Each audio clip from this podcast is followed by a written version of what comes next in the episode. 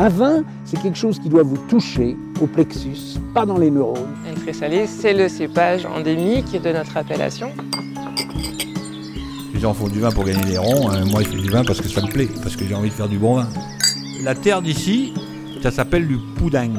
Aujourd'hui, la biodynamie est une recette, euh, un drapeau. En fait, c'est une démarche.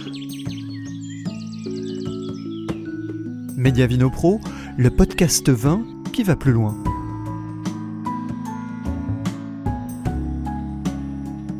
Issu d'une lignée de vignerons remontant au XVe siècle, Jean-Christophe Bersan est aujourd'hui à la tête d'un domaine de 22 hectares basé à Saint-Bril-Vineux. Un domaine qui dispose d'un trésor inestimable, une cave monumentale remontant au XIe siècle. Jean-Christophe Bersan, domaine Bersan, voyage dans les entrailles de Saint-Bril-Vineux.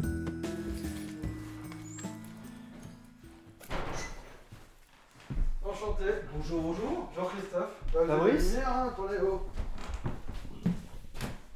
Bah oui, alors ça tombe mal parce que mon père vous expliquait, non? Non. Bah on a des vieilles caves, on peut aller les voir, hein. Des vieilles caves du 11e siècle D'accord. qui sont construites. Donc là, si vous voulez, vous êtes euh, dans l'ancien cloître des moines, qui est dans la famille euh, depuis la Révolution française. La cour, c'est l'ancien cloître des moines. hein. Donc c'était des moines templiers. hein. Vous voyez qu'on est juste en face de l'église. hein. Donc l'église est cœur roman, majorité gothique, fin Renaissance, avec les deux piliers là. Donc L'église de Saint-Brie, évidemment. tout à fait, l'église de Saint-Brie, on est en plein centre. hein. On a cette chance que hum, Saint-Brie n'ait pas été bombardé pendant à la fin de la Seconde Guerre mondiale comme, euh, comme Chablis et, et, et Auxerre. hein. Et donc euh, le village est, est dans son jus. hein.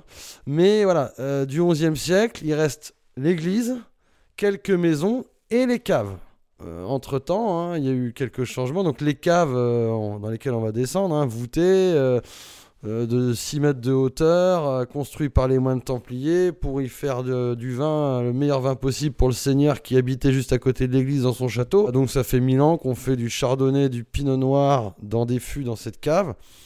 Et nous, on n'a rien changé, hormis qu'à Saint-Brie, quand même, avant le phylloxéra, hein, donc 18e, hein, on a fait venir le cépage Sauvignon blanc, qui nous vient de la Loire. Les hommes ont cru en l'adéquation du terroir calcaire avec ce cépage, qui a fait que le Saint-Brie, au moment de la renaissance du vignoble après Seconde Guerre mondiale, euh, années 60, surtout 50-60, a fait qu'on est devenu euh, une exception en Bourgogne, hein, du Sauvignon en Bourgogne. hein. On est devenu VDQS euh, dans un premier temps, ça s'appelait Sauvignon de Saint-Brie, avec la- quand même la mention du village, hein, mais de cépage, pour euh, au final, après maintes et maintes, donc une montée en gamme, les vignerons ont toujours cru en cette adéquation, hein, donc, donc arriver la centième et unique appellation de Bourgogne, la centième appellation village et l'unique en Sauvignon blanc. Donc il y a deux, deux exceptions en Bourgogne. hein. Depuis que les moines ont façonné tout le vignoble européen, c'est eux qui ont trouvé les bons cépages aux bons endroits. hein. Rien n'a été remis en question. Bon, bien sûr, le chardonnay et le pinot noir ont été repris euh, mondialement. hein. Donc ça remonte à quand précisément? C'était, euh, je dirais, C'est c'est c'est post-phylloxéra. Post-phylloxéra. assez récent finalement. C'est récent, bien sûr, c'est récent. Après la- le phylloxéra, hein, euh, donc renaissance du vignoble, on va dire euh, d'abord la renaissance, bien sûr, du vignoble chablisien, mais ensuite, euh, voilà, on a, il y a trois appellations villages, euh, enfin, il y en a même maintenant une quatrième, hein, mais euh, c'est Vézelay, voilà, mais qui est un peu excentré, mais, mais elle reste, on, on est, elle reste dans Lyon, bien sûr, euh, c'est la dernière, hein, Vézelay en blanc. Enfin, quatre appellations village. Vézelay en blanc, bien sûr, toute petite. Irancy en pinot noir, toute petite également, c'est c'est 200 hectares. Et Saint-Brie en sauvignon blanc, toute petite également, c'est également 200 hectares. Bon, Vous avez pas cité la grande? Alors la plus grande euh, du monde, en blanc, village enfin, de France, c'est 6000 hectares, bien sûr, c'est Chablis. Donc Chablis euh, s'est reconstitué en chardonnay, rien n'a été remis en question.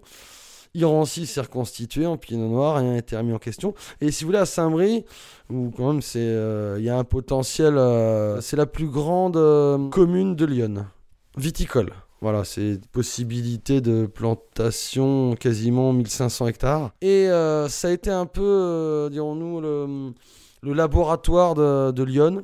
Les vignerons ont replanté beaucoup de cépages, hein, le Sassy, le César, le Rousseau, le Pinot d'Onis, le Pinot blanc, le Pinot gris, la Ligoté, euh, le Sauvignon blanc, le Chardonnay, le Pinot noir, voilà. C'est toujours argilo-calcaire, mais majoritairement sur les plateaux calcaires. Vous allez peut-être me montrer tout ça après directement. Bien sûr, je vais vous montrer. Sur Saint-Brie, ce qui en est ressorti, le Bourgogne ligoté. Donc, euh, vous imaginez bien qu'entre le Bourgogne ligoté de Lyon et le Bourgogne ligoté euh, du sud de la Bourgogne, du Mâconnais, il y a des nombreuses euh, Bourgogne ligotés, on est, sont tous différents, même si le- les changements climatiques font que ces différences sont un peu atténuées. Mais voilà, on est toujours ici beaucoup plus en fraîcheur, euh, beaucoup plus large et rond en Côte d'Or et beaucoup plus euh, chaud en, dans le Mâconnais, hein, en Côte chalonnaise. Donc euh, voilà, le Bourgogne ligoté. Alors lui, il se retrouve partout, le Bourgogne ligoté. Hein, voilà. Sur les plateaux calcaires, majoritairement, euh, donc c'est toujours argilo-calcaire, mais nous avons l'appel- l'appellation Saint-Brie, donc en Sauvignon blanc. Et cette appellation, quand même, euh, euh, tire son épingle du jeu parce que on est vraiment très différent des Sauvignons de France et Navarre et surtout de. Bah, le Sauvignon, c'est soit la Loire, soit le Bordelais. hein. Et ce qui fait que euh, notre nette différence euh, reste basée euh, sur notre positionnement géographique et sur notre climat. Donc, euh, depuis que le Sauvignon est arrivé donc avant le phylloxéra et s'est répandu euh, pour arriver à appellation village aujourd'hui, en 2002, hein, appellation village en 2002-2003. Donc aujourd'hui, avec encore plus de notoriété, c'est que la base reste sur la vinification bourguignonne. Et la vinification bourguignonne est bien sûr basée sur cette seconde fermentation, la fermentation malolactique.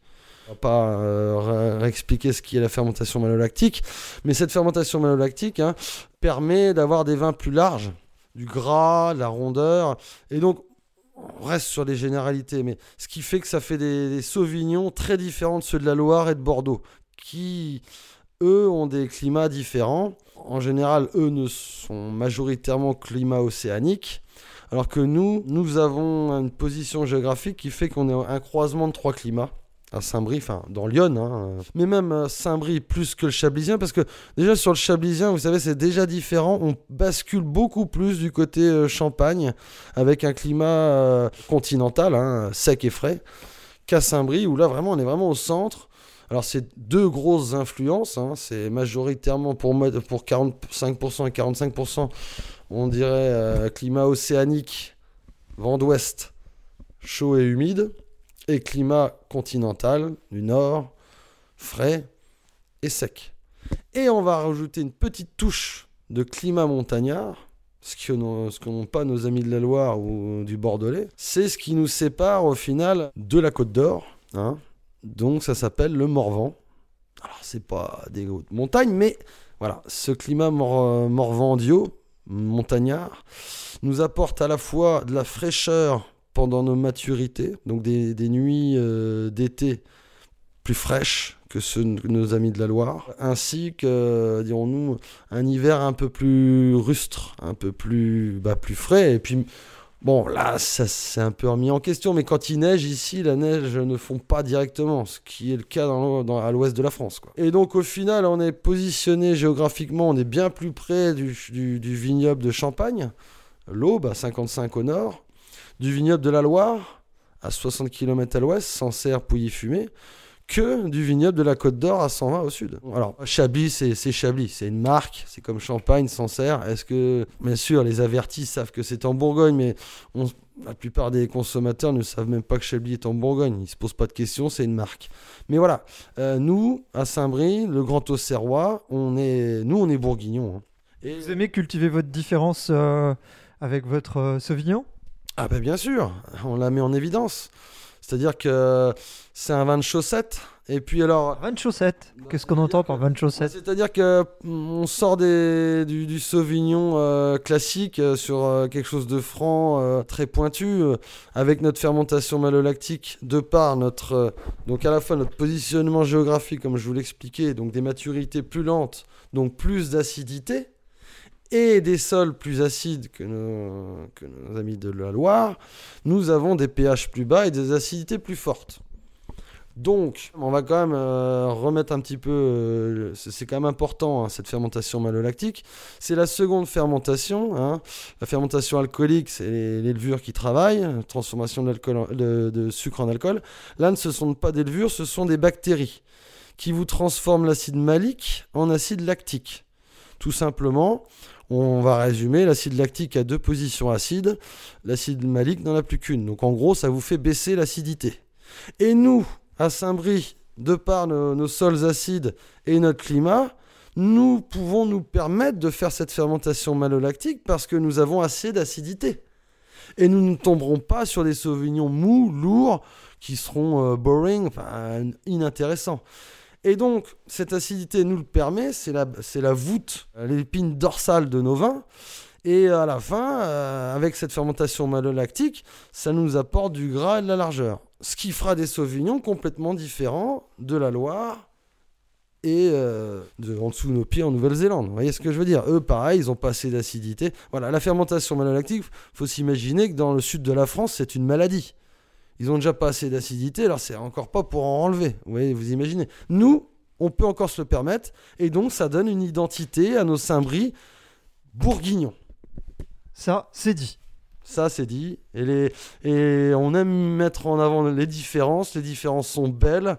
Et c'est pour ça que je reviens au vin de chaussette. C'est parce que si vous mettez une chaussette, d'autant plus que ici, nous, au domaine, avec papa, on a pris la- la- directement la décision de mettre euh, en 2009 le- les 20 hectares totalement en bio. Donc avoir une vie du sol, un enracinement profond. La vie du sol, c'est 20 cm. Ce qui permet d'avoir, euh, dès que le vignoble a 10 ans, avoir déjà d'entrée une marque. euh, profondément imprégné par le terroir. Ensuite, la vendange est manuelle, donc il n'y a pas de contact entre le jus et la peau, parce que vous savez très bien que le sauvignon, par rapport au chardonnay, au pinot noir, si on, va, on extrapole, si on fait de la culture hors sol, le chardonnay et le pinot noir sont, des raisins qui n'ont pas de goût. Eux, c'est des éponges à terroir. Ils sont juste là pour translater les arômes de terroir. Alors que le sauvignon, lui, il a les arômes, euh, bien particuliers, là, ces tioles, ces arômes tertiaires, et ces arômes, on les retrouve sur la peau. Alors, on peut en mettre en avant ces arômes, ce qui va marquer, euh, on fera des vins de cépage, hein, donc des vins marqués sur le, cépage sauvignon qu'on retrouvera facilement. Comme je vous dis, euh, ici, tant que le vignoble a moins de 10 ans, euh, je peux faire le même vin qu'en dessous de nos pieds en Nouvelle-Zélande. On sera sur des vins sur le fruit, de cépage, alors ça peut être sympa, plaisant, mais nous, c'est pas notre volonté. hein. On est en Bourgogne, on veut, on veut faire des vins irreproductibles. Et c'est la base. Alors, pour en mettre en évidence ces différences, voilà la notion de terroir. hein. Vendange manuelle, donc on ne met pas en contact la peau et le jus, ce qui sinon ferait une fermentation pelliculaire, pré-fermentée, enfin voilà, qui mettrait en avant ces tioles. Et ensuite, on n'utilise pas de levure commerciale, donc on est avec les levures indigènes. Donc ce qui gomme encore un peu plus ces tioles du Sauvignon, pour au final avoir un élevage assez long sur lit. C'est dans les lits qu'on a les principaux arômes de terroir. Donc on gomme encore un peu plus le côté Sauvignon. Et pour se servir juste du fruit par rapport au Chardonnay et au Pinot Noir, ce qui doit faire un bon assemblage de à la fois fruits, terroir et élevage. Et au, au bout d'un an, tout ça doit être bien mixé. Et j'en reviens à notre vin de chaussette. C'est-à-dire que savoir qu'il y a du Sauvignon en Bourgogne, déjà, il n'y a pas beaucoup qui le savent. Et ensuite, comme le, Sauvignon n'est pas mis en avant, euh, si je vous mets une chaussette, donnez-moi la provenance et donnez-moi le cépage. Bon, vous m'avez promis euh, une visite d'une cave du XIe siècle euh, sous nos pieds. Vous m'emmenez la voir, cette cave? Bien sûr, bien sûr, bien sûr. Mon grand-père, mon arrière-grand-père euh, faisait le vin dans ces, dans ces caves voûtées du, construites par les moines templiers du 12e, 13e. Et mon père et mon oncle ont décidé, de, pour une question de facilité, d'accentuer l'hygiène, de construire un chai à l'extérieur du village pour pouvoir travailler plus simplement. Par ailleurs, euh, aujourd'hui, je m'occupe des vins et je travaille encore avec mon père qui m'aide. Et, euh, on a eu la décision quand même, on garde tout ce qui est élevage dans ces caves voûtées parce que euh, les conditions sont totalement idéales pour l'élevage en fût. Ces caves sont en son jus, elles ont 1000 ans, hein, construites par les moines templiers. Une nef, cave à double nef. Une nef pour les blancs, une nef pour les rouges. On n'a rien changé du tout. La seule chose qui change ici, c'est bah, les fûts. hein. Les, vieux s'en vont. On, les pièces, on les utilise 7-20. J'ai des demi-muits que j'utilise, j'en ai qu'on 15 ans, hein, des gros contenants, c'est de la foudre. On a pour habitude de dire ici, il n'y a rien qui change, sauf le millésime et les fûts. Voilà. Mais de temps en temps, oui, on est bien obligé de, de reconsolider les, les voûtes et les C'est tunnels. ce que font quelques personnes juste à côté de nous. Bah, c'est les maçons. Le maçon de Saint-Brie qui part en retraite, c'est son dernier chantier, vous voyez. Bah, c'est bien pour finir une carrière. Ah, oui, bien sûr. Donc là, vous avez la cave, vous voyez, dans, dans laquelle on est, euh, très haute. Hein, euh, Oui, vous, vous parliez de nef d'ailleurs euh, tout Eh à ben, l'heure. Euh, hein, une nef ici et une nef à côté. Donc à quelle, quelle hauteur là sous, sous Oh là, on est à 4-5 mètres là. Par rapport au sol, ouais, on est bien à 6 mètres. hein. Une Des- cave voûtée, des arches et des murs qui sont, qui sont noirs de levure. Tout à fait. Voilà, on n'y touche pas, hein, surtout pas. Et euh, donc, très haute, hein, ça c'est rare, hein, 5 mètres de hauteur. Pourquoi? Tout simplement parce que quand les blancs fermentent, voire même les rouges, si on vinifiait les rouges, eh ben, on peut continuer à travailler. Alors que si c'était euh, bas euh, à 2 mètres de hauteur, euh, vous restez collé dans la cave. hein.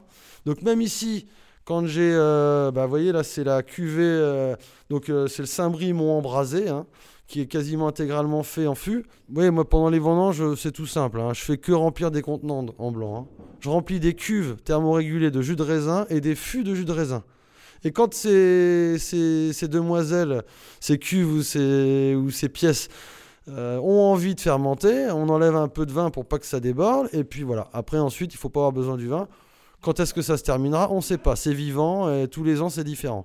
Et bien ici, quand vous avez les 100 hectos de Mont Embrasé qui s'amusent à fermenter et à chanter, euh, vous pouvez encore rentrer dans la cave et travailler. Bon, vous y restez quoi, maximum une demi-heure, mais ça vous permet de travailler. Alors que si les voûtes étaient, au lieu de 5-6 mètres de hauteur, étaient de 2 mètres, personne ne pourrait y rentrer. Voilà. Donc, de ces caves, Par rapport au problème de, De fermentation. de, fermentation, De- de, dégagement de. De CO2, bien sûr. Bah oui, hein, vous voyez, je vous fais pas de schéma. hein. Et donc de ces caves dédiées à la vinification du vin dès le Moyen Âge partent des souterrains. qui- J'ai envie de m'avancer moi quand je vois ça. Moi. Et donc avant ces souterrains, bien sûr, là la voûte est 12e. Et là voilà, pouf, qu'est-ce qu'on a? La strate géologique de notre terroir argilo-calcaire du Chiméridien. On est dans le jus. On est à 6 mètres sous terre, là où l'enracinement d'une très vieille vigne atteint son apogée, elle met 50 ans pour arriver jusqu'ici. Donc on pourrait très bien, au-dessus c'est le village, mais on pourrait très bien planter de la vigne. Et donc ce sont des couches de calcaire et d'argile blanche qui se succèdent. Les voit là très clairement, euh, Voilà. distinctement devant nous. Tout à fait. Donc autant les calcaires sont très difficiles à fissurer pour les racines, mais autant les argiles blanches retiennent les agrégats d'eau et sont tendres. En parlant d'eau, en parlant d'eau, je, je vois que ça, ça, ça- ça ruisselle euh, clairement. Là, on voit des, presque des stalactites. si- C'est des stalactites. Il pleut 10 jours après. Peut-être s'avancer pour que. Voilà, donc là vous voyez, vous avez la voûte qui a été reconsolidée il y a un an. Vous voyez la, la maçonnerie, hein, on refait petit à petit. Et donc là, on est dans un tunnel littéralement.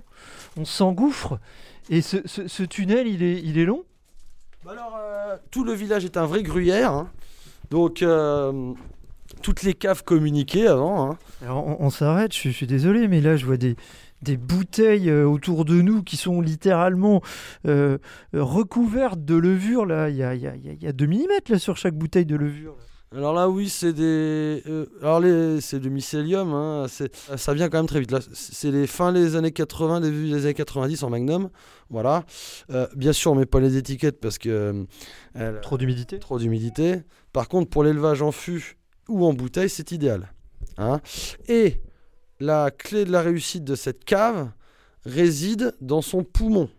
Et qu'est-ce qu'est le poumon? C'est le mycélium. Il se ré- régénère à l'hiver, quand vous voyez les stalactites, grâce à l'humidité. Il relâche l'humidité en temps de chaleur pendant l'été. Donc, cave, température quasi constante, entre un gros 10 et un petit 14. Humidité très importante, pas de bruit, pas de lumière. Autant vous dire que voilà, vous avez le- l'exemple, enfin l'archétype du, du lieu cave idéal idéal pour vinifier et pour euh, stocker ses vins. Alors ça va loin comme ça quand on quand on se balade comme ça euh, Ah ben on peut. ah, c'est fascinant ouais, c'est- c'est- c'est- Voilà, voilà. Alors là, vous avez quatre architectures. hein. On retrouve le XIIe siècle, là, avec euh, vous voyez, ce mur. Vous imaginez une cave bien plus importante, qui a été euh, modifiée. Tout d'abord, Euh, après le XIIe siècle, elle a été modifiée au XVIe siècle avec ce cavron. Donc le cavron, l'annexe d'une cave. Nous sommes dans le cavron. Et ensuite, deux séparations. Une première, Première Guerre mondiale, avec le voisin, vigneron pas de la même famille, par plein. Et une dernière avec mon oncle et mon cousin, euh, il y a une dizaine d'années, une grille. Donc là, vous avez euh, les fûts de, mon oncle et mon cousin. Donc vous voyez, c'est du vivant, de temps en temps il y a des choses qui, qui bougent.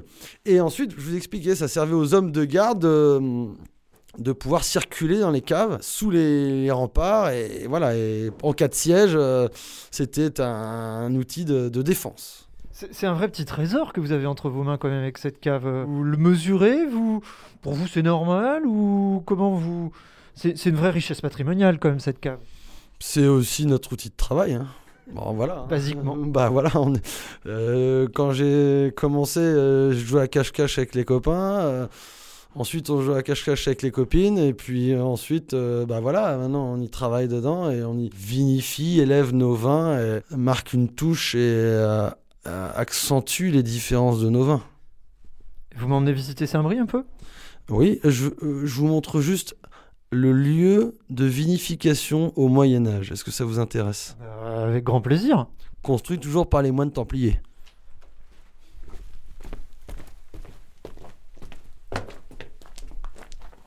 Là on change de pièce littéralement. et Alors, c'est- oui, alors là, là, euh, justement, c'est euh, l'intérêt. euh, donc là, vous avez deux étages sur un.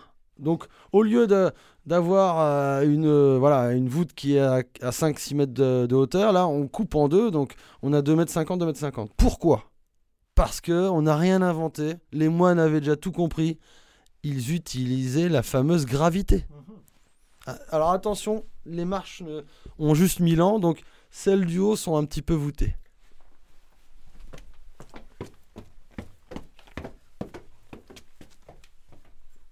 C'est un, un dédale de.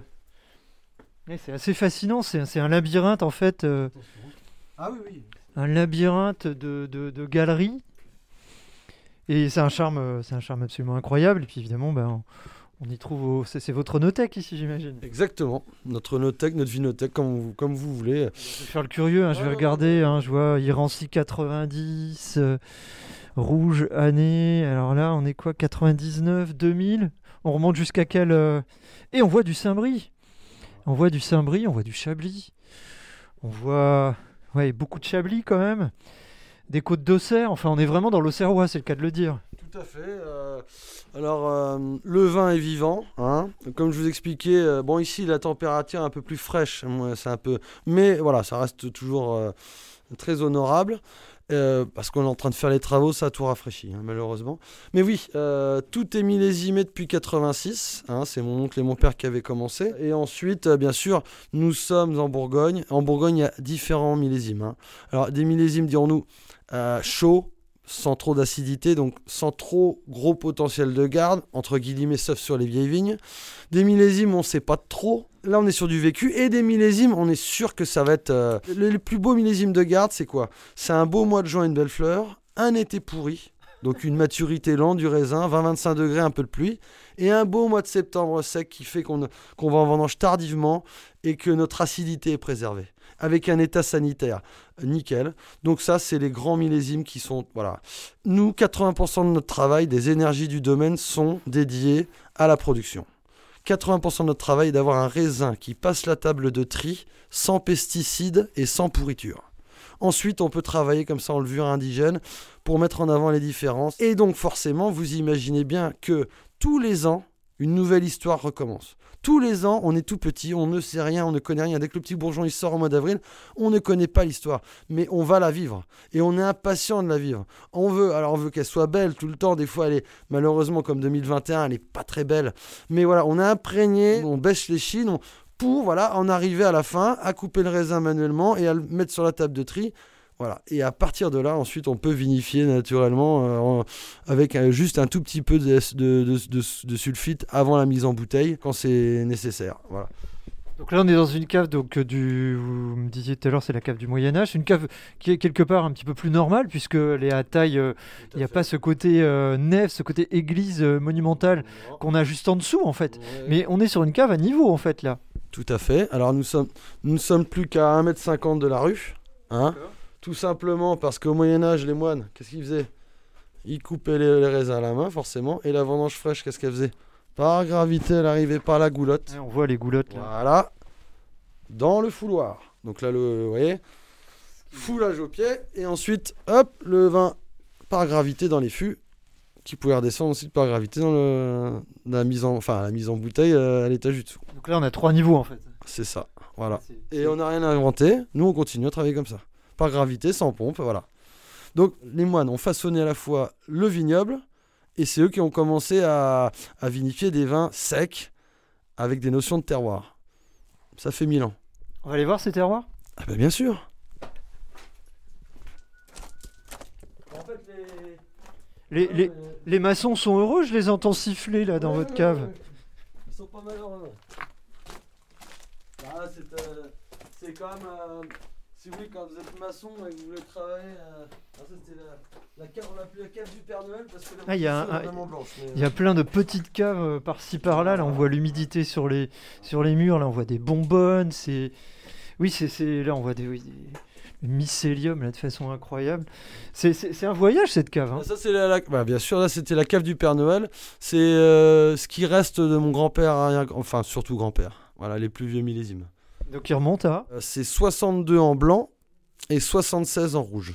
Voilà. Donc, a la, mémoire de votre domaine qui, qui est dans, ces, dans cette cave et dans ces casiers. Et puis bon, ensuite, euh, forcément, le vin était mis en bouteille juste au-dessus, il est descendu en cave, il n'a plus jamais bougé.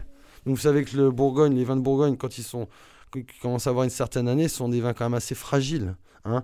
Mais là, il n'y a aucun problème, vu que les vins n'ont jamais bougé, ils sont tombés dans une, une cave idéale pour le- l'élevage. Donc oui, euh, après, le seul, le seul petit hic qu'il peut y avoir, c'est l'état du bouchon. Mais des bouchons que je me suis amusé à rechanger dans les... euh, voilà, c'est c'est du vivant, on, on remet un peu de vin nouveau et on remet un nouveau bouchon. Voilà, et c'est reparti pour, euh, Pour une Pour les- décennie pour les générations suivantes.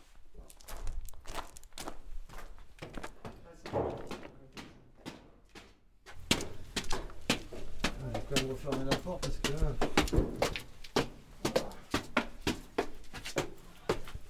Là, j'ai des fermentations en blanc qui sont encore pas finies. Et donc, euh, avec le froid qu'ils me mettent dans la cave, là, Oui, bah oui, c'est, Ça me fait un peu flipper. l'inverse qu'il Ouais, faudrait.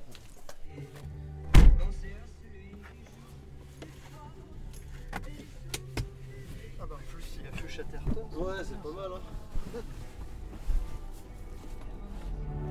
au bord de la mer. Les mauvais jours, les mauvais jours,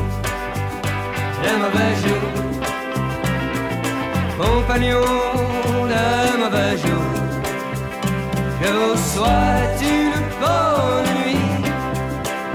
Et je m'en vais, la a mauvaise. On arrive euh, bah, dans notre vignoble euh, du Mont Embrasé. hein. Et donc là, oui, vous allez voir la distinction. hein. Tout simplement, à droite, le plateau. Donc là, on est dominance calcaire. Voilà, donc euh, ça c'est là, c'est là où on, fait notre, notre Saint-Brie classique. Ce sont des vignes que de plateau, on que de la vinification en cuve. Et ensuite, voilà, vous avez le fameux Mont Embrasé. Donc là, on reste dominance calcaire, mais on est sur le flanc. Donc c'est une pente douce, hein, mais on- là on est en pente, avec des alluvions, terroir plus riche, plus profond. C'est pas mon grand-père qui a commencé à planter là, c'est mon père, hein, mais quand même hein, déjà aussi un vignoble plus âgé qui a 45 ans. Donc encore un enracinement plus profond, beaucoup plus marqué par les arômes, ces arômes de terroir. Et voilà, on est situé ouest, donc on bénéficie du soleil de fin de journée, et euh, ce qui nous procure une maturité à la fois lente du raisin, qui rajoute ce côté euh, euh, profondeur et ce côté fumé euh, très marqué. Là, on reste sur l'appellation Saint-Brie, d'accord les deux. Mais c'est pour vous montrer la différence. On a deux cuvées entre la cuvée classique en Saint-Brie, des vignes de plateau qui ont entre 5 et 35 ans, et la cuvée Mont Embrasé, un vignoble de 45 ans, qui lui n'est pas fait qu'en cuve, il, il- c'est moitié cuve, moitié demi-muit, des gros contenants, avec un élevage sur lit beaucoup plus longtemps, beaucoup plus long. Voilà. Et ensuite, dès lors qu'on arrive, donc là on est dominance portlandien, et paf, on arrive dans la pente. Là, on arrive dominance argile blanche. Et là, ce sont les Bourgognes Côte d'Auxerre. Donc là, c'est notre parcelle en rouge, Côte d'Auxerre rouge, donc c'est bien sûr du pinot noir. Mais euh, aux alentours, nous avons également des chardonnays et ça fait les Bourgognes Côte d'Auxerre blanc. Par contre, on redifférencie à la fois les terroirs pour le Bourgogne Côte d'Auxerre. Pourquoi on s'appelle Bourgogne et pas Chablis? Parce que la rigueur, on a quand même euh, 20% de nos vignes à Chablis. hein. Et euh, c'est qu'à 12 km, c'est 35 minutes de tracteur. hein. Mais pourquoi euh, à l'époque euh, ils ont différencié l'appellation Chablis et ils ont créé le Grand Auxerrois? Parce que c'est une à la fois, comme je vous expliquais tout à l'heure, une question de climat, c'est-à-dire qu'on est beaucoup plus océanique que eux. À Chablis, ils sont déjà tournés vers la Champagne, hein, ils sont un peu plus continentaux que nous.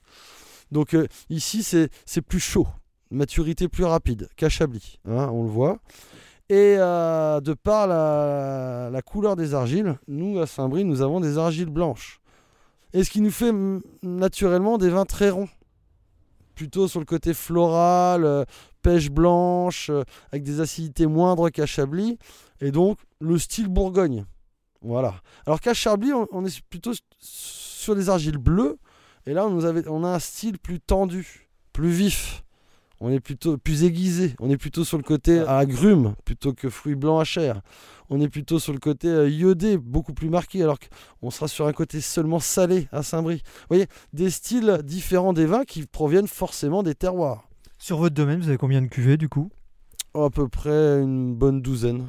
Euh, On décline à les cuvées classiques euh, issues de vignes euh, entre, euh, dirons-nous, jeunes et, et un peu moins jeunes que majoritairement élevées en cuve, et les vieilles vignes, soit euh, plantées par mon grand-père, donc c'est la cuvée Louis Bersan, ou soit plantées par mon père avec euh, la, notion de terroir. Donc à Chablis, ça va être une cuvée qui s'appelle Les Ouches, c'est le nom du, lieu dit, hein, tout simplement, qui fait vraiment des vins très aiguisés, très iodés, très marqués.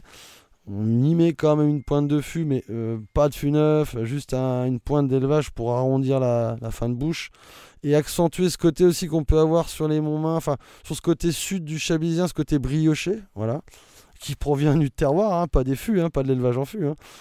Et à Saint-Brie, euh, voilà, on a aussi, euh, j'ai encore la chance, de- à la fois sur Irancy et sur les côtes d'Auxerre, euh, des vignes qui ont été plantées par mon grand-père. Et là, mon grand-père s'appelait Louis, donc on dédie cette cuvée qui porte son nom, prénom. Elle s'appelle Louis Bersan, issue de, de vieilles vignes qui ont 70 ans. Euh, elles, elles, sont pour majoritairement quasiment toutes fermentées, élevées en, en fût dans les caves du XIIe siècle, avec des élevages longs d'un an. Et on va remettre en masse, donc assembler tous les fûts, encore un deuxième hiver euh, en cuve. Donc pas de filtration, euh, voilà, très peu de, euh, donc d'intervention. On essaye d'intervenir, mais quand il le faut, au bon moment. On a la chance d'avoir un œnologue conseil, la, qui a la machine qui permet d'avoir les analyses de tous les contenants. Les cuves, les 35 cuves, les 150 fûts. Prise euh, d'échantillons via des tubes à essai. Le lendemain, par euh, mail, j'ai la vie, j'ai l'analyse chimique de tous mes contenants. Donc je sais que si la barrique numéro 36 commence à monter en volatile, je n'hésiterai pas à lui mettre un petit peu de soufre. Mais si le reste, il ne se passe rien, que les fermentations se passent bien et que la volatile ne monte pas, bon, pourquoi intervenir? Ça sert à rien. Donc vous, du coup, vous, même si vous êtes un vigneron euh, de l'Auxerrois, vous êtes obligé de vinifier, enfin vous êtes obligé, vous vinifiez aussi bien des rouges que des blancs. Tout à fait, ouais, ouais, ouais. Et des rouges différents, donc des rouges sur les côtes d'Auxerre, des rouges sur les, les Irancy.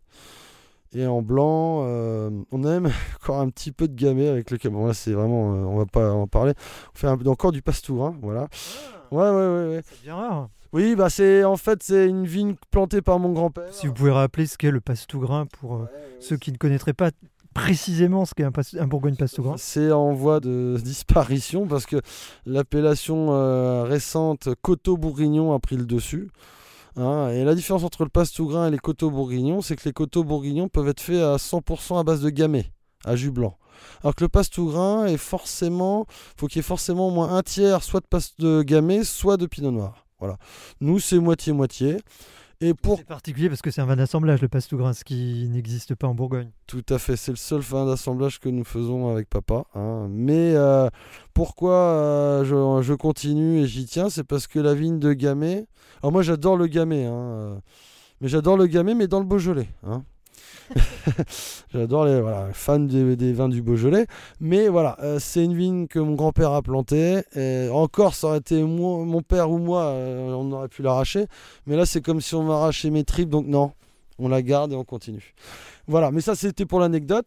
Euh, sinon, en blanc, bah, dans l'ordre, Bourgogne ligoté, cépage ligoté. Les Bourgogne Côte d'Auxerre en blanc, donc les Chardonnays, on en revient sur les argiles blanches. Hein. Donc c'est là où je voulais en venir. Sur les pentes à euh, terroir chiméridien, dominance argile blanche, on garde les terroirs profonds avec plus de terre pour les pinots noirs. Et pour les blancs, les chardonnays, elles, non, on est directement sur les argiles. Donc des terroirs très pauvres, où il n'y a que la vigne ou les, vivaces qui, qui poussent. Donc ça nous, d'entrée de jeu, euh, nous fait des petits rendements. Alors je vous imaginez pas quand les vignes ont 70 ans. Il n'y a pas d'ennui chez vous parce que vous avez du coup un éclectisme au niveau de, de- de- de- des vins que vous pouvez produire. Exactement, voilà, tout à fait. Comme on expliquait tout à l'heure, l'effet millésime ici est très marqué de par le, carrefour euh, géographique. hein, L'influence, euh, si on a un vent du nord, on est froid, comme aujourd'hui, euh, froid et sec. Si, comme avant-hier, on a vent d'ouest, ou demain, on aura chaud et humide. On est toujours sur le qui-vive, c'est vivant, euh, c'est charmant, et on a les pieds dedans. C'est une vie qui, qui fait que, euh, voilà, après mes études, euh, j'ai continué. pour en revenir et pour accentuer euh, ces différences qui sont belles. Vi- vive la beauté des différences, c'est de ça que l'on se nourrit. Et puis voilà, on, on en revient.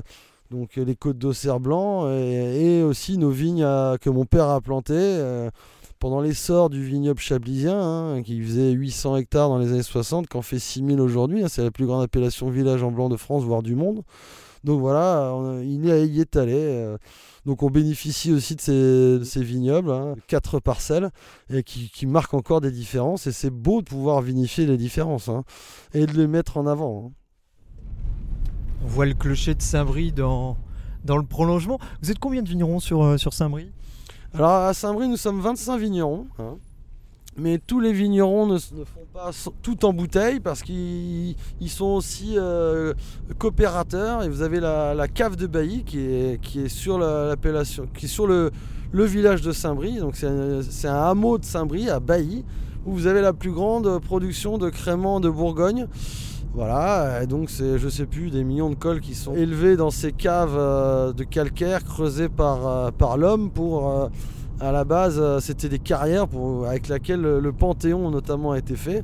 Ensuite, ça a été des champignonnières et depuis 72, c'est c'est la cave coopérative de Saint-Brie. Donc, de nombreux vignerons ils livrent les raisins pour la, la production de créments de Bourgogne. Et du, du Saint-Brie en tant que tel, vous êtes combien de caves indépendantes à en faire Sur 25 vignerons, on doit être à peu près une vingtaine d'indépendants. hein. Mais voilà, il y a aussi sur ces indépendants certains qui livrent une partie à la cave coopérative. Le village est tourné euh, vers la production viti- enfin, de vin et, et c'est un village viticole, hein, ancré depuis le Moyen Âge. hein. Euh, Depuis, je dirais, depuis euh, deux décennies, le Saint-Brie se porte bien, on replante du Sauvignon, c'est assez euh, figé comme production, ou c'est quoi la tendance? Alors la tendance, euh, donc euh, si vous voulez, euh, il a fallu monter un gros cahier des charges pour euh, aboutir, euh, donc ça a été fait par la génération d'avant, aboutir à la- l'appellation village. hein. Donc avec des baisses de rendement, assurer euh, une certaine notoriété. Et, là, oui, euh, depuis 2002-2003, euh, on, a mis une bonne dizaine d'années à, à monter cette notoriété. Et aujourd'hui, euh, c'est pas une volonté de planter les 800 hectares d'un seul tenant, c'est plutôt une volonté de, mettre en place différents Saint-Brie, dif- les différences, et de créer Monter en, en, en- en valorisation, en gamme de vin en gamme. Et en fait, euh, à la base, ce qui, a, ce qui freine euh, cette, euh, cette plantation, on aurait pu s'imaginer qu'en dix- en 15 ans, les, les 800 hectares auraient été plantés, c'est qu'en fait, on ne peut pas vinifier en dehors de Lyon.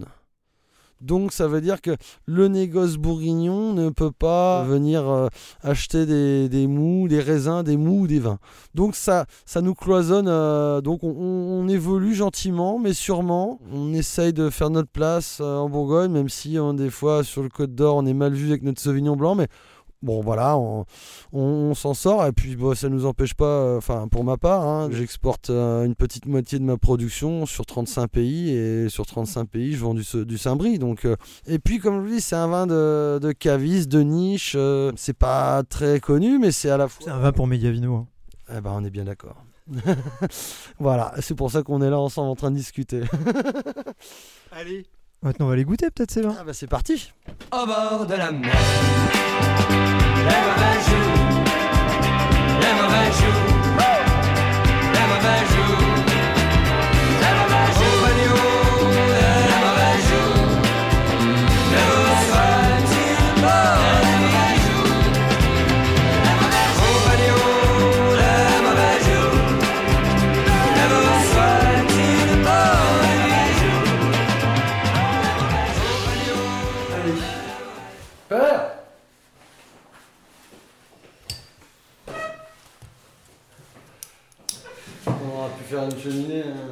feu, mais...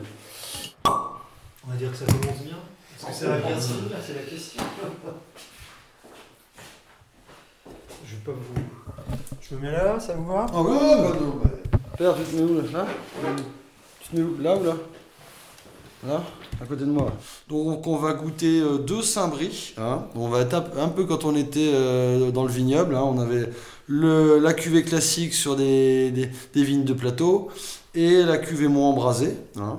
On, va, on va rentrer dans les détails en dégustant. Alors, historiquement, l'appellation c'était Sauvignon Saint-Brie ou ça a toujours été Saint-Brie? Ah non, c'est- c'était un VDQS Sauvignon de Saint-Brie. Quand c'était VDQS, c'était Sauvignon, Sauvignon Saint-Brie et avec l'appellation, c'est devenu Saint-Brie. C'est ça Tout à fait. Donc euh, VD Sauvignon de Saint-Brie, c'est c'est quoi VDQS. Oui, mais c'était 72, c'était quelle année?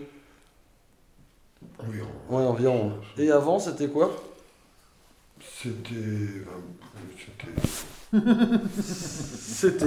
C'était. euh, c'était. De toute façon, c'était marchand. Comment ça marchand?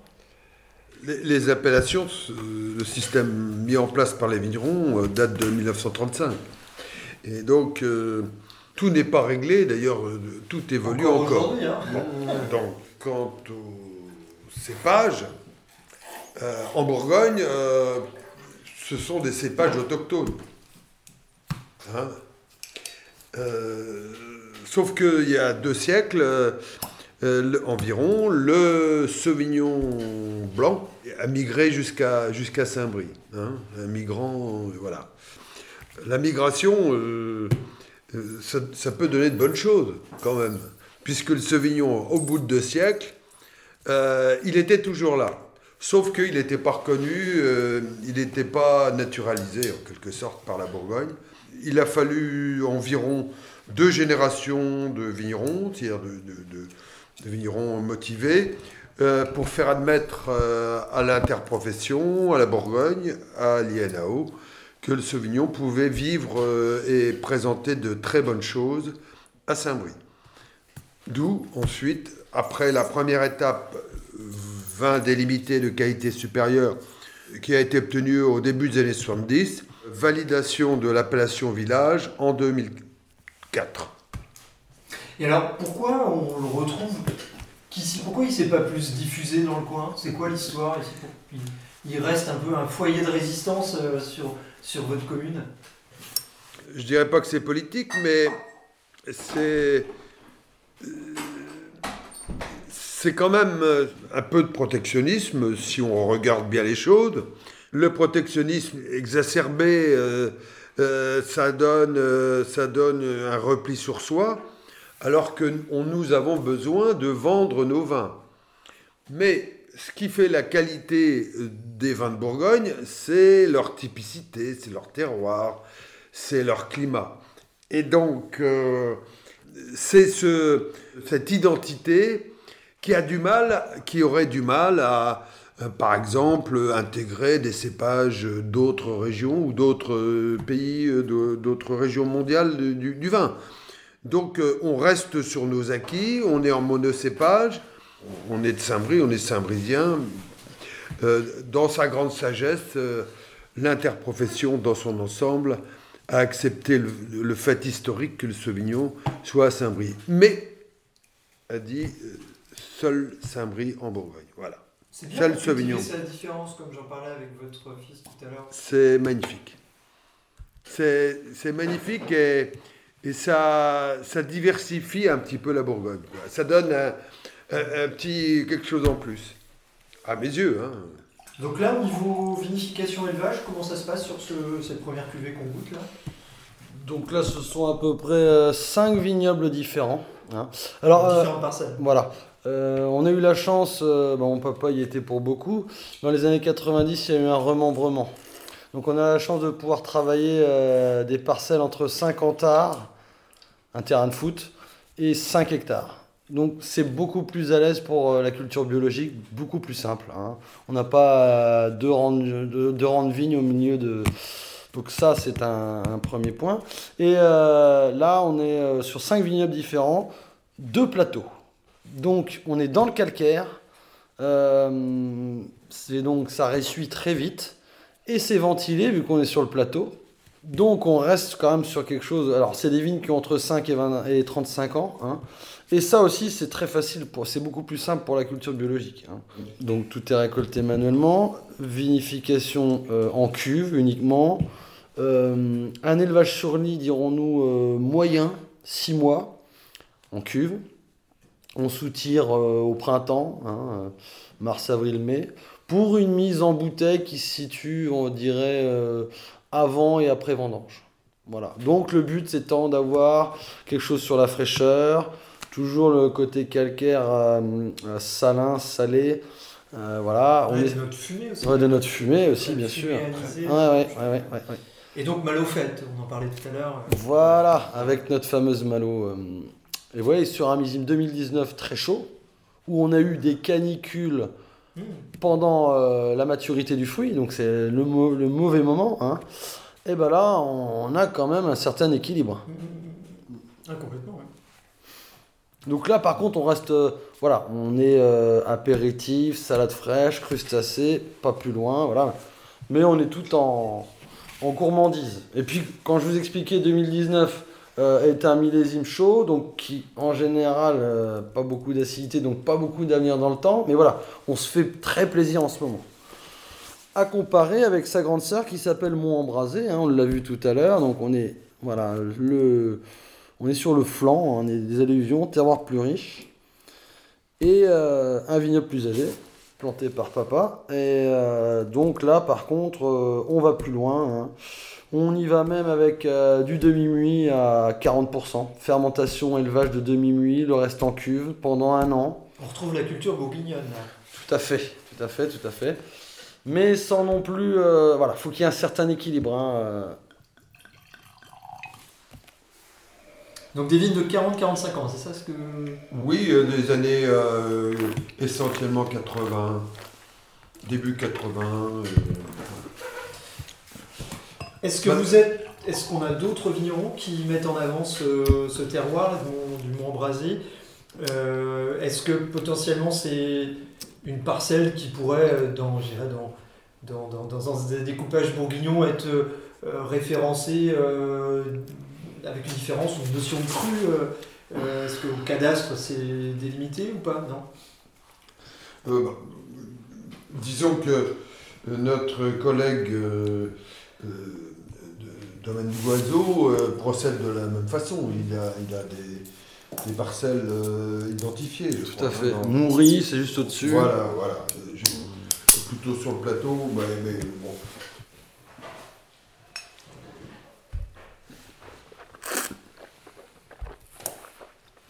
Ça, je sais pas si c'est solide, je l'ai pas goûté encore, mais en tout cas, il y a une, une belle puissance, une belle concentration. euh. Et on trouve euh, ces notes. euh, là, c'est, on dirait- c'est surprenant parce qu'on pourrait presque dire réglissé presque un peu Ouais. dans, dans- dans l'aromatique, je trouve. Bah, anisé, toujours. Ouais, ouais, il a glissé, anisé. euh, litchi. euh, floral aussi. hein, et le bon côté herbacé, vous voyez. euh. Mm. Oui, c'est pas, c'est pas vert de chez Non, Vert, hein. non. Le bois, bon, bah, il est là, mais il n'est pas là. Il vient donner une droiture au vin. Hein, on ne sait même pas qui, Qui existe On- si on fait pas attention, on passe dessus sans. Ouais, non, il est pas super Non. du tout. Non. Euh, Ce qui est intéressant par rapport euh, au précédent, euh, c'est euh, toutes les questions, toutes les recherches qu'on qu'on- qu'on- qu'on peut faire euh, pour identifier. euh, la, la réussite, c'est de faire en partie oublier que c'est du Sauvignon et euh, permettre de l'identifier comme un Bourgogne. Il y a une C'est relation. votre challenge en fait. Eh oui, Et alors est-ce que ça marche? C'est pas facile, c'est pas facile. C'est pas facile parce que euh, dans, dans la pyramide des appellations, euh, il faut faire sa place, il faut monter, il faut sans pousser les, les- les autres, mais s'identifier. Voilà. Et euh, ce sont uniquement les professionnels et euh, principalement euh, des, producteurs en, bio qui, qui peuvent, qui, font le travail, je pense.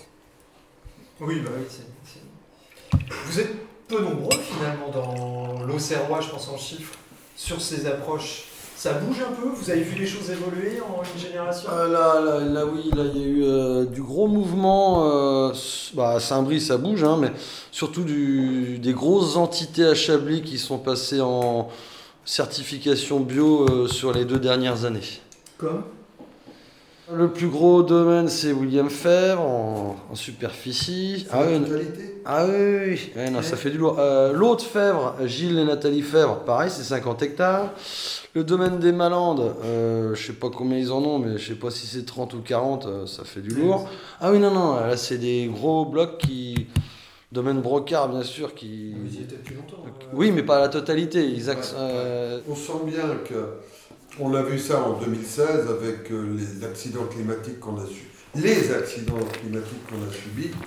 Euh, Il y a quand même une certaine euh, fragilité chez les chez certains producteurs bio, c'est-à-dire il y a quelques-uns, deux, trois, quatre, je sais pas, qui ont qui ont montré le- les limites de leurs convictions. La, récolte étant broyée, gelée et tout ça, ils ont cru, enfin ils ont eu peur et ils ont repris euh, des produits interdits pour espérer euh, sauver quelque chose. Vous pensez pas que c'est culturel un peu ça? C'est- c'est- Chablisien historiquement, il n'y avait pas tant de que ça il y a 50 ans. C'est l'histoire de Chablis, elle est assez récente finalement. euh, bah, bien sûr. et c'était quand même plus des terres céréalières, historiquement parlant. Donc je pense que culturellement, on, on passe peut-être pas d'une culture euh, céréalière à une culture vigneronne euh, avec tout ce qui va avec en un claquement de doigts. Enfin, je, sais pas, peut-être que je m'avance. Non, mais attendez, il y a, euh, des choses à, tirer de, tout. bah, c'est votre métier qui, est intéressant pour, faire ça. C'est-à-dire de, de comprendre, non pas d'en tirer des, des hypothèses euh, qui, qui, qui- qui conviennent à Non, c'est tel ou tel. de constater et de voir. Mais après, c'est en, en faisant du porte-à-porte, comme vous faites, que vous allez pouvoir peut-être euh, comprendre euh, euh, pourquoi certains manquent de motivation. Bah, C'est-à-dire qu'il y a aussi le fait que c'est un mode de production, un mode de culture, euh, voilà, qui, euh, s'il n'est pas exercé à taille humaine, euh, devient compliqué. Quand c'est le vigneron qui peut aller traiter ou labourer le dimanche, le week-end, c'est plus simple que de déplacer des équipes. Oui, c'est, on reste. euh, c'est pour ça que nous, à 20 hectares, là déjà, c'est, on est, voilà, on est. personnellement, je suis ma, mes, limites humaines. Ouais, je vois après, après, ça demanderait un autre tracteur, une autre. Enfin, vous voyez ce que je veux dire ça, ça décuple les. Et puis et les piétons, hein, parce que quand il faut relever la vigne, il faut pas la relever euh, avant qu'il pleuve. hein, euh. Enfin, euh, voilà, il faut que, faut que ce soit, faut que le vignoble soit tenu. Il n'y a pas que les traitements. hein, en bio, on ne peut pas euh, être euh, limite quoi. Il faut tout régler en temps. Et puis, faut donc pour, pour c'est la clé de la réussite. C'est ne jamais remettre au lendemain ce qu'on doit faire aujourd'hui. C'est pas possible. Et si euh, faut traiter le dimanche, faut traiter le dimanche. S'il faut y aller, faut y aller. Et, euh, et aussi, euh, la base aussi, c'est qu'il faut se mettre dans la tête que on peut perdre une récolte. C'est clair. Si on n'a pas ça dans la tête, on va pas vers ce mode de culture. On peut tout perdre. Alors c'est sûr que la grêle, sera, ça sera la même pour tout le monde. Mais voilà, quand les conditions euh, en 2016, euh, voilà, il y a plus, euh, il a fait euh, 150 mm sur le mois de mai, juin, juillet, en un mois et demi. C'est comme si nous étions au sud de l'Angleterre. C'est-à-dire que c'est, c'est la culture de la vigne n'est pas possible. Et ben en, bio, ce n'était pas possible. Ou alors vraiment sur les, plateaux calcaires vous. Bah, merci Fabrice. Jean-Christophe Bersan, domaine Bersan, voyage dans les entrailles de Saint-Brie-le-Vineux. C'était un reportage de Fabrice Tessier, mixage Mae Kubo. Ce podcast est disponible à la réécoute sur les plateformes Spotify, Deezer et Apple Podcast.